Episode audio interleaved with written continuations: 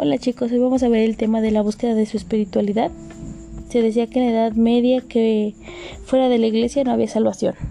Hoy en día, ante tanta diversidad religiosa, es relevante reflexionar sobre lo que está de fondo de cualquier propuesta religiosa que se pretende sería la espiritualidad.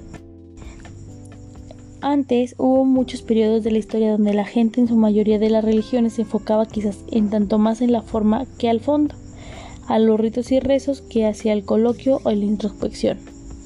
Hoy en día en la mayoría de las religiones del mundo, incluso en otras que no son consideradas religiones, sino filosofías de vida, la mayoría se enfoca en cuanto conocemos como espiritualidad. La espiritualidad tiene muchas facetas o características. Número 1. Busca el encuentro con Dios que con los ritos o liturgias.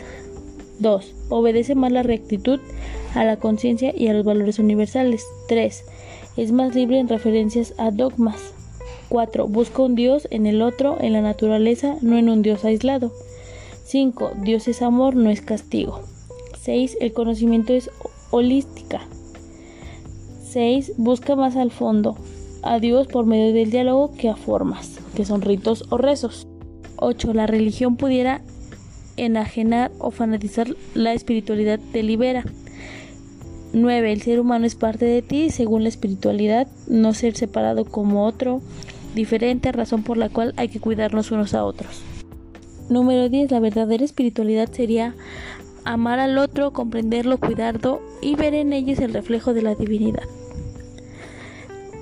Sale chicos, eh, su actividad de hoy va a ser hacer un cuadro comparativo donde analicen los diferentes conceptos elementales de las propuestas religiosas, que son eh, cinco religiosas, tres occidentales y dos orientales. Les voy a poner eh, en un cuadrito, bueno, en el primer comentario cómo podría ser su, su cuadro comparativo y lo suben en los comentarios. Cuídense mucho, chao, chao.